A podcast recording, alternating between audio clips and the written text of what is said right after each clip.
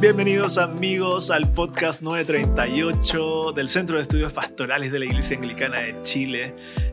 Mateo 9:38, el Evangelio de Mateo, Jesús nos decía, pídale al Padre por obreros, porque hay mucho trabajo por hacer y necesitamos que Dios envíe obreros para el campo. Y ese es nuestro deseo con este podcast, incentivar, animar, capacitar, eh, entusiasmar a pastores, líderes, iglesias locales en la formación de nuevos obreros. Así que hoy día vamos a estar hablando de cómo se hace eso en contextos socioeconómicos más vulnerables, eh, lugares de nuestras ciudades, iglesias que tienen quizás menos recursos económicos para poder involucrarse en la formación de nuevos obreros y tengo para eso a dos queridos invitados.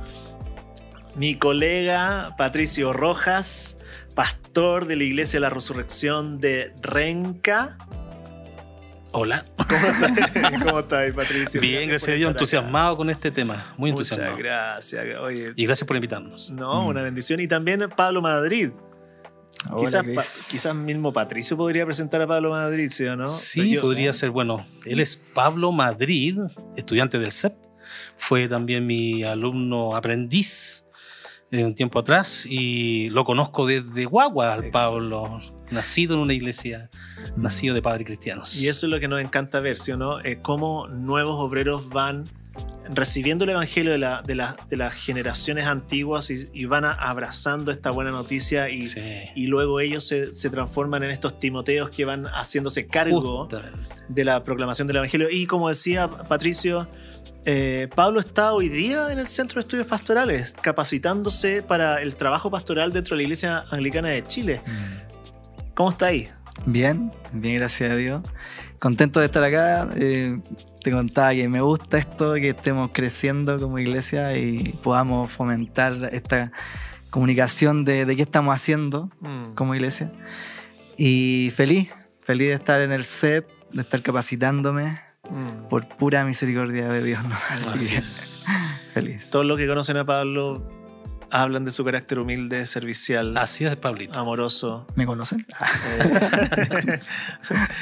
y, y que ama mucho la iglesia de Cristo, ¿no? Eh, es, una característica central de, de, las personas que estamos queriendo que finalmente no sé, ¿qué, dirías tú que es la característica central que estamos buscando en, en aquellos que, que están proyectándose hacia un trabajo pastoral? Yo creo que el corazón pastoral de una persona que viene de este sector, ¿cierto? Estamos hablando de, ahora si lo quiero de una forma general, también calza, es una persona que ame a la iglesia, que ame a los hermanos con los que se ha criado en el Evangelio, que, que busca servirles y que es capaz de entregar su vida eh, en esto, o sea, dedicar su vida, dejar todo atrás para dedicar su vida a la enseñanza, a pastoreo, a la, preocupación del más vulnerable. Creo que es parte de, este carácter, de, esta mm, que se busca, ¿cierto? No solo buen testimonio, como dice la palabra del Señor, sino también alguien que realmente ame su iglesia, ah. que ame a las personas que, con las cuales está creciendo. Y, bueno, para los que nos están escuchando, eh, hablé un poquito del contexto donde está la iglesia. Eh, en Renca, cuéntanos un poquito de, la comuna, qué características tiene, cuéntanos un poquito el escenario para que las personas que no conocen Renca se hagan una idea. Sí, Renca está en el sector norte. Eh, de la ciudad de Santiago. De la ciudad de Santiago, estamos en Santiago, sector norte de Santiago. de hecho, Pablo es también del sector norte, es de Quilicura, que es más al norte todavía de ah, Santiago. y es una ciudad eh, periférica del centro de Santiago, está no, no, no, no lejos, pero sí eh, de diferente contexto en relación a todos los que conocen la ciudad de Santiago. Em, es una ciudad, perdón, una comuna de gente obrera. mayormente obrera, eh, Renca, Quilicura y todos estos Pudahuel que están cerca de nosotros, Los por, un lado tiene mucha población, pero también tiene muchas industrias, justamente por ser del sector periférico de la ciudad. Eh, y de por sí es una comuna de, de gente de esfuerzo, de gente que, que vive, que de, no sé, clase baja, ni siquiera media, yo creo que alcanzaría una, una una característica, por decirlo. Mm. Eh, por lo tanto, eh, siempre vas a encontrar gente saliendo de la comuna a trabajar. Esa es una de las características que tiene.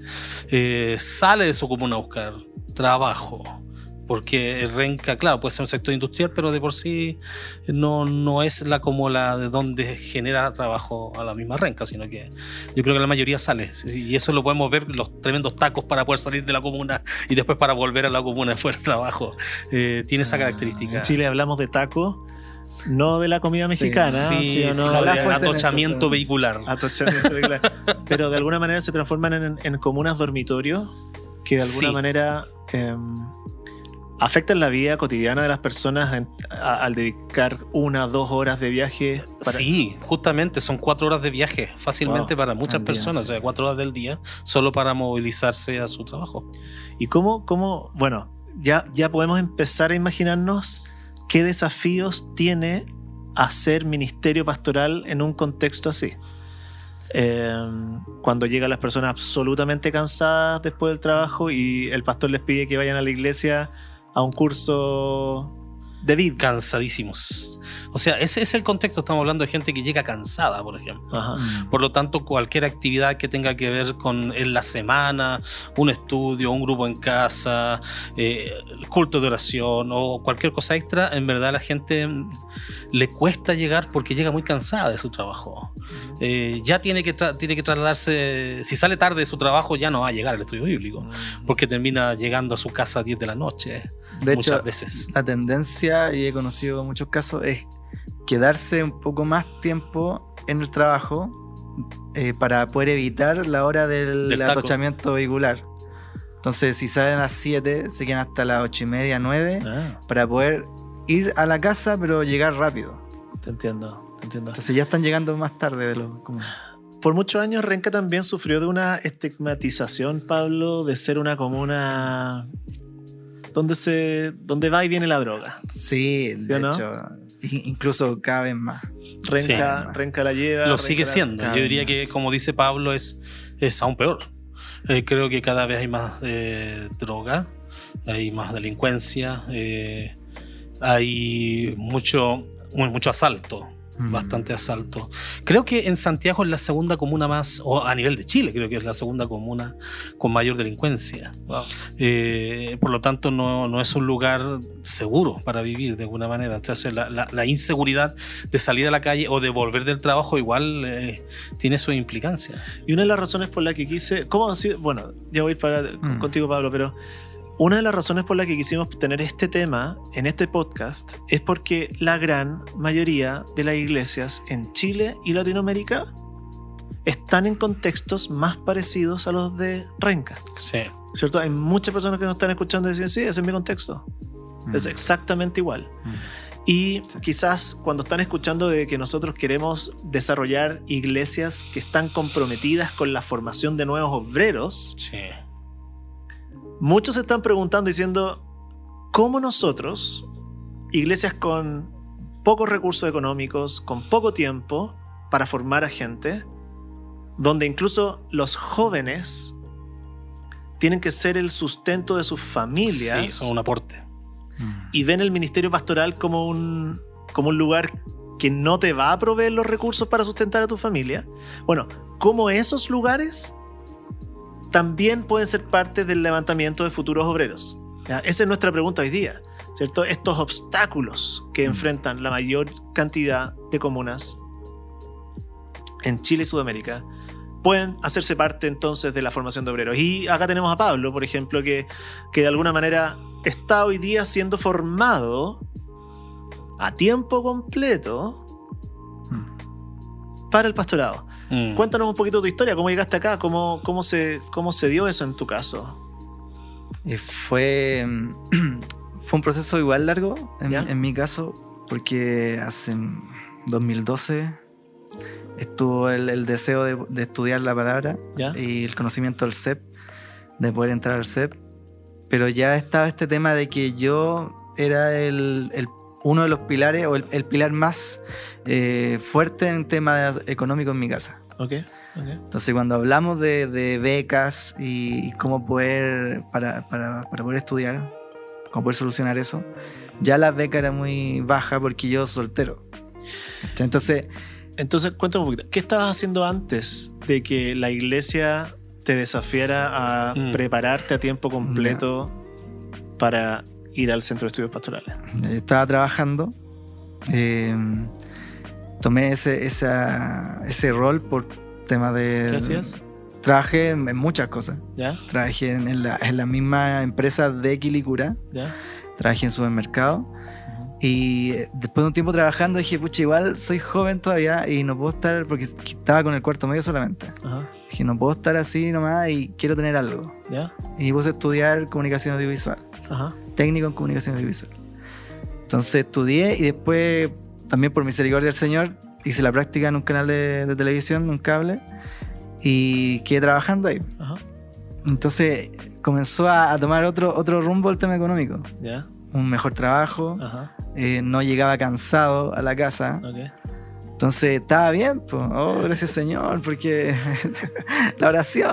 Por fin. Por fin, Señor. Me voy, me voy a comprar zapatillas. No, no. Que traiga el pan a la casa ropa, eh, y estuve cinco años ahí. Y en el último año, de, de repente me habla el, Lito Fuentes, el encargado de, de, Buenas Nuevas, y me dice: Pablo, sé que está la posibilidad de estudiar en el CEP, así que tenés que renunciar ahora. Renuncia ahora. Sí. Wow. yo, ¿qué? ¿Qué, me está diciendo? Eh. Si está todo bien. Claro. Va todo bien en, la casa, en todo. Es lo que yo quería. Ajá. No trabajar en, cualquier fábrica, sino que en algo que yo haya estudiado, lo que me gustaba. Okay.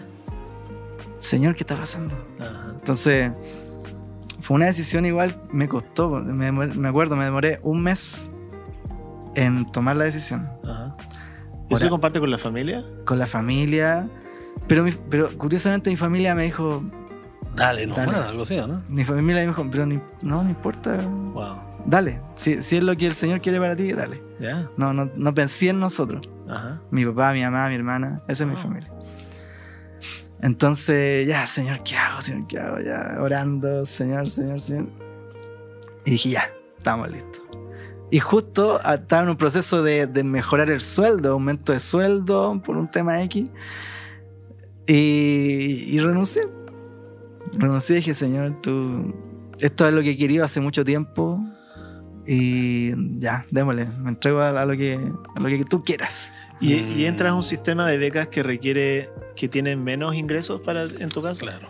Sí, en mi caso fue, fue distinto porque está el sistema de becas para los matrimonios y para los solteros. Obviamente, soltero una considera una persona, Ajá. entonces más bajo que el matrimonio, que tiene hijos y casa y todo lo. Entonces, ya estaba eso. Y el tema de mi iglesia, que tampoco tenía los recursos, como hemos hablado, Renca, el sector vulnerable económicamente, no tenía los recursos para poder becar a un alumno o para poder apoyarme. Entonces, Entonces ¿qué pasa dicen, ahí? Renuncia vamos a buscar becas, pero claro. tu iglesia no tiene plata para esa tampoco beca. Tiene, tampoco tiene. Y creo que admirable de alguna manera la, la decisión de Pablo y la familia, porque eh, Pablo no lo dijo, pero él estaba haciéndose responsable de la universidad de su hermana también, dentro de su sueldo. Wow. Entonces era como que ella también dice, bueno, de alguna manera llegarán los recursos. Yeah. Y creo que hay un paso de fe tremendo que, que de repente uno tiene que, que tomar ahí, de parte del Pablo y de la familia. ¿Y cómo llegan los recursos? ¿Llegaron los recursos? Me tocó un tiempo contigo. ¿Ya? Dos, dos, tres meses. Recuerdo que fue como esta fecha. Ajá. Abril, mayo.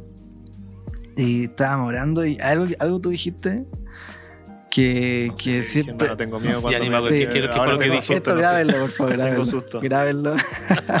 Hagan un meme. Malo, muy bien. y, y estábamos orando y tú, tú dijiste: Dios es el dueño del oro y la plata. Amén. Y Él va a traer los recursos. Y eso fue de verdad una palabra que a mí me, me impactó y, y, dije, porque yo estaba, pucha, ¿qué va a pasar? Mi iglesia no tiene, ¿de dónde vamos a sacar plata? Ya. Yeah. Voy a volver a, a, lo que era antes e incluso menos. Ajá. Entonces fue como, ya, Señor. Sí, sí, Señor, tú eres el dueño, el dueño del oro y la plata, así que tú la vas a traer. Okay. No, no sé cómo, no sé cuándo.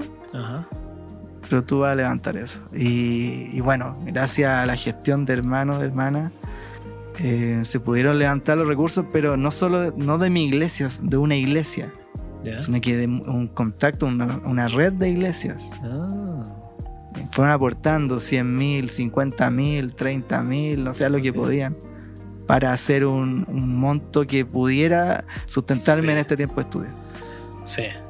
¿Cuán importante entonces la gestión como pastor ahora de ese proceso, de, coordinar iglesias, de levantar eso? ¿Cómo, cómo funciona? Bueno no, bueno, no es fácil primero que convencer a las iglesias de que presentarle al candidato primero, creo que en este caso que conozcan a Pablo y mostrar que tenemos una persona que justamente cumple los requisitos que nosotros buscamos, una persona que ama al Señor, de buen testimonio, que ama a su iglesia y que es capaz de dejar eh, su bienestar por seguir el ministerio, estudiar quizás con menos recursos y todo eso y, que, y quizás después trabajar en el ministerio con no la misma cantidad de recursos, capaz que sea hasta menos incluso.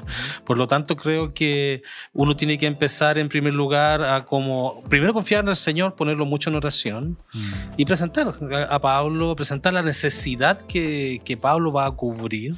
Eh, para que sea, eh, la gente se anime a apoyarnos en ese sentido. Mm, Igual creo que es importante decir eh, que justamente estamos en una comuna vulnerable donde las iglesias les cuesta un montón llevar a, su, a sus... Eh, a sus presupuestos económicos y, nunca están pensando en que tienen que pagarle a un estudiante, que, que, que es levantar un nuevo obrero. E, e, esa visión de reino le cuesta un poco más. Eh, por lo tanto, uno tiene que empezar a buscar eh, en otros lugares. Creo que el, si no fuera de esta forma, donde tú se lo presentas a otro pastor, donde tú le muestres la necesidad y decirle, sabes que necesitamos tu ayuda o busca ayúdame a, buscar otra ayuda, eh, no, no nos saldría. En verdad, creo que no, no, no tendríamos ninguna opción. Entonces, dale. Por eso que yo creo que sencillamente es presentarlo, presentar el proyecto, presentar a Pablo, presentar a la persona y las necesidades que hay eh, en otro sector. Entonces es tan importante, estoy escuchando la, la, red de iglesias que Dios forma con una misma visión, con un mismo anhelo de ver a obreros siendo levantados para el servicio del reino. ¿Cierto? Y, esa interconexión requiere confianza, porque, porque no cualquiera va a escuchar a un pato y decir, oye, pero ¿por qué yo tendría que en mi iglesia, con mi presupuesto, financiar un proyecto tuyo? Mm. ¿Hay mucho individualismo? ¿Te, ha tocado? Sí, sí, sí, hay bastante individualismo en ese sentido porque todas las iglesias tienen sus propios presupuestos, tienen sus, propias, eh, sus propios gastos y tienen sus propios sueños también. También quieren crecer y tener... Y no hay nada eh, malo en eso. Claro que no hay nada malo en eso. Eh, lo que a todos en la iglesia nos falta un poco es que dentro de los presupuestos que tengamos, siempre estar pensando afuera. Creo que esa visión de reino todavía nos cuesta mucho como iglesia anglicana. Creo que muchas iglesias la tienen, pero son pocas, eh, de, decir ya, de lo que nos ha llegado, debiéramos pensar en un monto para otra iglesia que lo necesite. No importa lo poco que tengamos. Creo que en ese sentido la Biblia nos muestra mucho dar pasos de fe. Por lo tanto, creo que eh, yo creo que, claro, nosotros como iglesias vulnerables nos sentimos pobres, ¿cierto? Pero al final casi todas las iglesias necesitan pobres, al final todos dicen, bueno, también necesitamos. Eh, ahí es donde, donde debemos dar pasos de fe. El Señor me ha mostrado que hay que dar pasos de fe y, incluso a las iglesias vulnerables hay que enseñarles a dar pasos de fe y dar de lo que no tienen. Mm. Eh, de, lo poco que tienen. Eh, cada vez que, hablamos temas de, de, dinero y cosas como esta, siempre viene esta palabra, siempre la tengo aquí guardadita. Justo están mis devocionales y mi preparación que estoy haciendo ahora de Apocalipsis. Dos, cuando es la, el mensaje del Señor Jesús a la iglesia de Esmirna. 2.9 dice, conozco tu sufrimiento y tu pobreza, sin embargo, eres rico. Mm. Y calza con lo que Pablo dice que escuchó de ti, si el Señor es dueño de mm. todo. Y al final del día dice, sé fiel hasta la muerte y yo te daré la corona de vida. Mm. Eh, y, y, creo que en ese sentido uno decir, bueno, sí, eh, estamos escasos en esto, pero el Señor va a abrir las puertas y va a poner los recursos que necesitamos. Eh, pasó lo mismo cuando yo postulé al seminario. No había ninguna opción de que la iglesia lo pagara, eh, no podían pagar la mensualidad del CEP. Había muchas, muchas situaciones que al final después se regularizaron, pero igual hubo gente de la misma iglesia que aportó para que pudiera funcionar esto. Entonces, de alguna manera, siempre hay que presentarle el proyecto a la gente, hay que mostrar cuál es la necesidad, qué es lo que queremos como iglesia, y en algún momento el Señor toca los corazones de las personas. Y creo que el Señor hace la obra al final. Pero no por el hecho de que el Señor haga, la obra, nosotros no vamos ahí a como estar ahí interviniendo, moviéndonos, porque en verdad hay que moverse. Hay que moverse harto para, para, para, para, mostrar la necesidad que uno tiene en, el momento. La, la iglesia norponiente, donde nosotros, el sector norponiente de Santiago, eh, eh, necesita obreros, necesita pastores. O sea, tenemos varias misiones, pero tenemos dos pastores. Mm. Por lo tanto, tenemos una persona que ya está siendo llamada para el pastorado. ¿Cómo nos vamos a apoyar en eso? Entonces ahí es donde necesitamos nosotros mismos, entre nosotros y apoyarnos como red de iglesia, más otros para decir, bueno, levantemos esto y veamos qué surge. Y si es un buen proyecto, podría surgir para más adelante de nuevo. Y en tu caso, Pablo, ¿qué se viene después del CEP? ¿Cuál es el proyecto que están organizando contigo? Hay un proyecto que... ¿Qué sueños tienes? Que, mira, eh, entrar al CEP pensando, Señor, ¿qué voy a hacer? ¿Qué voy a hacer? ¿Qué voy a hacer, Señor? Si yo no... Y ahí me acordaba de Moisés. Si yo no, soy así, no soy así. Mira, mira, mira, mira los Cristóbal, mira Juan Esteban, mira el pastor que tiene. Y, yo, Señor. Eh, entonces, el, Señor en el proceso te va dando calma. Te va dando calma y te va diciendo, tranquilo, yo te estoy enviando. Y yo, y es mía la obra. Ah, ah. O sea, obviamente te uso a ti te capacito, pero el que va a hacer la obra voy a, voy a ser yo, no tú. Entonces, yo estoy en esa, en esa parada hoy en día. En Señor, tú sabes qué voy a hacer. Si es pastorado, amén. Si es líder, maestro para apoyar una iglesia, amén. Si es misionero, amén. Eh, tú envíame. Y también quería eh, complementar el tema del dinero, eh, que por ejemplo también en el proceso el Señor va dando paz a tu corazón. Ya, Porque en el, en el inicio está ahí con chuta, ¿qué pasa con la plata que no llega? Y, la plata y la plata, el dinero, el dinero. Entonces, y después en el proceso el Señor va dando tranquilidad.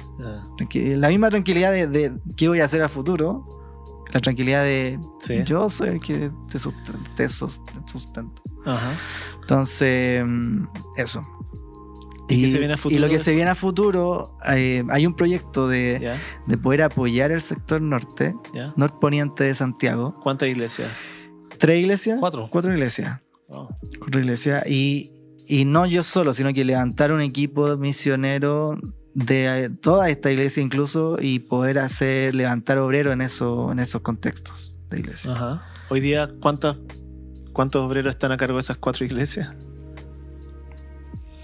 Bueno, hay dos pastores. ¿A tiempo completo? A tiempo completo. Bueno, más que nada uno jubilado y se, ah. se arregla un poco con su jubilación. El, en el fondo, el, tiempo, el único tiempo completo soy yo. Eh, y un encargado de obra. ¿Serían dos? Y un encargado de obra. Ok. okay. Entonces el desafío es que Pablo pueda, pueda ayudarnos a revitalizar las iglesias y replantar una. Entonces la idea es como hacer un equipo de las iglesias que Em, por ejemplo, Renca, ahora tiene Renca y Buenas Nuevas, que en el fondo son las más fuertes. Buscar gente que, que ame la misión y que pueda moverse en las iglesias y apoyar constantemente de esos lugares. Y Pablo ayudándome en ese, en ese contexto de movernos ahí, a la, vez como asistente pastoral en Renca, de todas las necesidades que tiene, tenemos dos cultos ahora, y, creo que eso nos va a ayudar un poco a, a fortalecer el sector norponiente, que es lo que nosotros queremos. Y es diferente cuando uno está levantando recursos, ¿cierto? Para proyectos y para poder, nuestro sueño, ah, hay un modelo que es, algunos se están preguntando, ¿por qué hay que levantar recursos si el pastor podría ser bivocacional? Sí, por supuesto que sí. Eh, pero de alguna manera nuestro modelo, nuestro deseo es que pueda estar completamente destinado a la obra. Eh, ahora, ¿Hay, alguna razón por la que tiene que ser a tiempo completo? Creo que solamente por el sueño de la posibilidad de, rendir todo el tiempo para el Señor, sencillamente eso. Pero el modelo vocacional eh, funciona también. De hecho, yo estuve cinco años con medio tiempo en la iglesia y medio tiempo en un trabajo secular. Y funciona. Claro, pero, pero no, no abarcas todo. Te cuesta abarcar un montón de cosas, te cuesta el discipulado, te cuesta preparar estudios bíblicos, porque tu tiempo, el otro tiempo también es importante y también te lo exigen. ¿Y dónde queda la familia? Y dónde, claro, entonces falta la familia, entonces al final es, eh, es más fácil cuando estás a tiempo completo porque tú manejas los tiempos.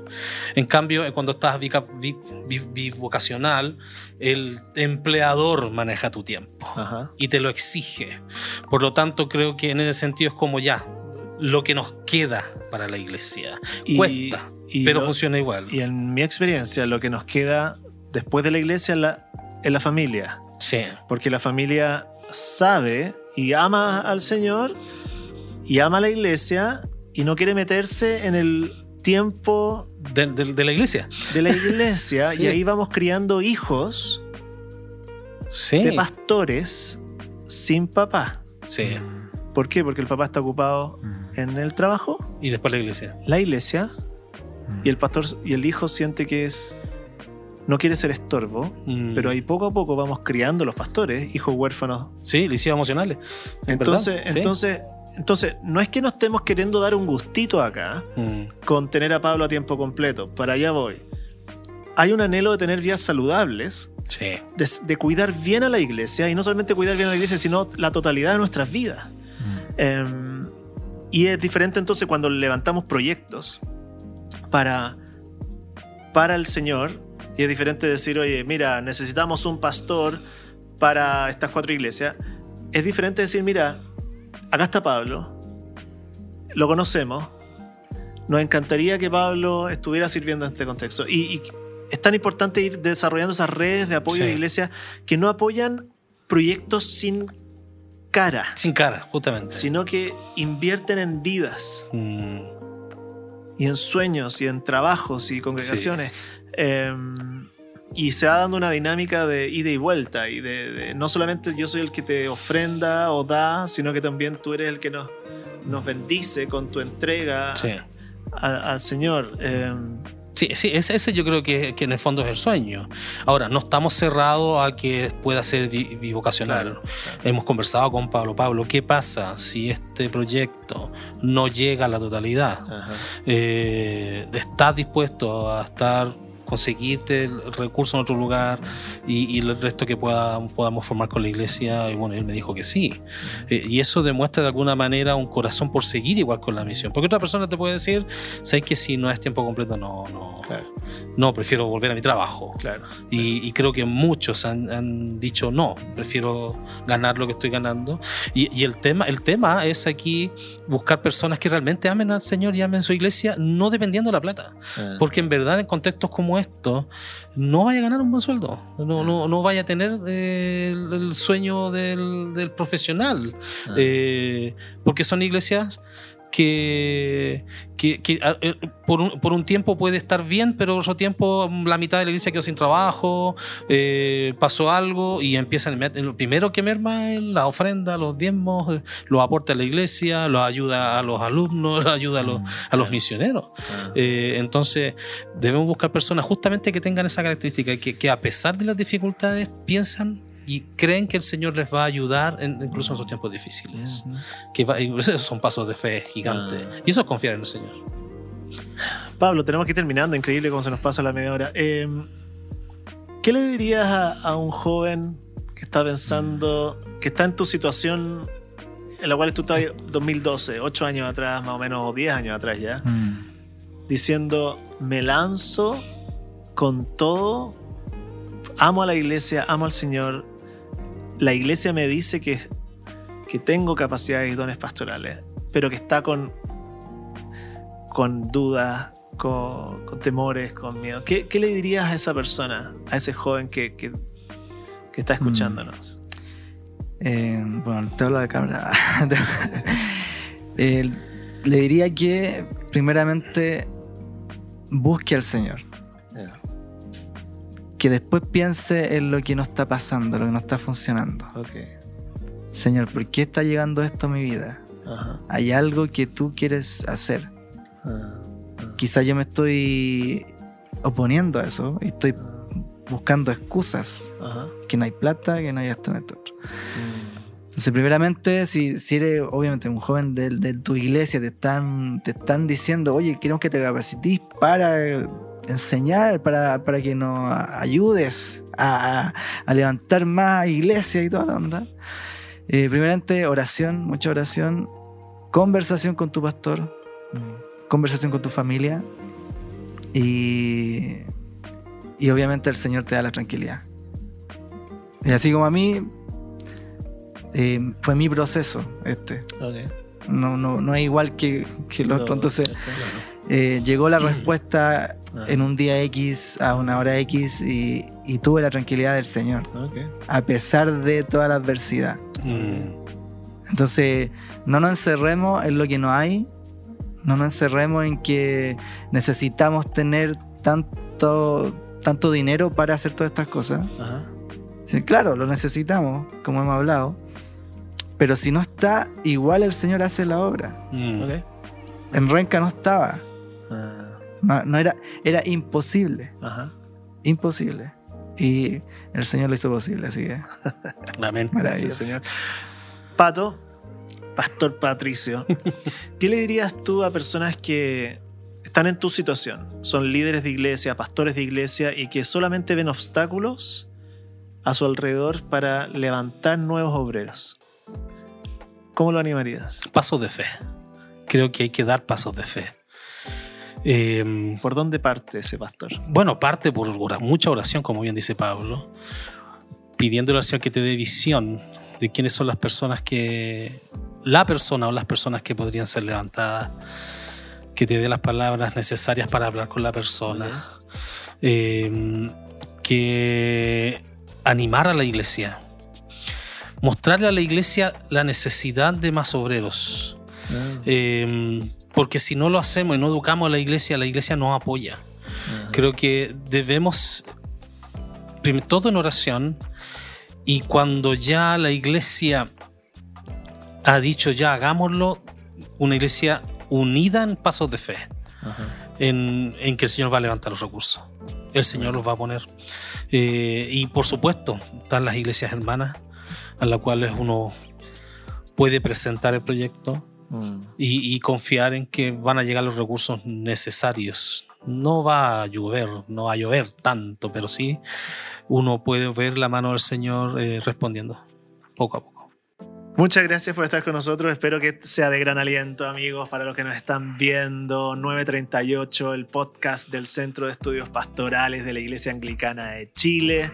Tú sabes que nos amamos ver nuevos obreros, obreras de evangelio sirviendo a sus iglesias locales en Chile, Latinoamérica, para que más y más personas conozcan la buena noticia de Jesús, a Jesús eh, liberando, perdonando, renovando, sanando, metiéndose a las diferentes áreas de nuestras ciudades donde hay contextos quebrantados, difíciles, mm. y desde ahí llegue la luz de la buena noticia y la esperanza de una vida ah, maravillosa, de una vida eterna junto a Él.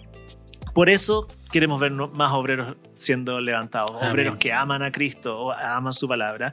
Y en el podcast 938 existimos para eso. Síguenos en nuestras redes sociales entonces, eh, CEP-IH en Instagram. En también tenemos un canal de YouTube del Centro de Estudios Pastorales. Ahí podrán encontrar, encontrar un montón de contenido.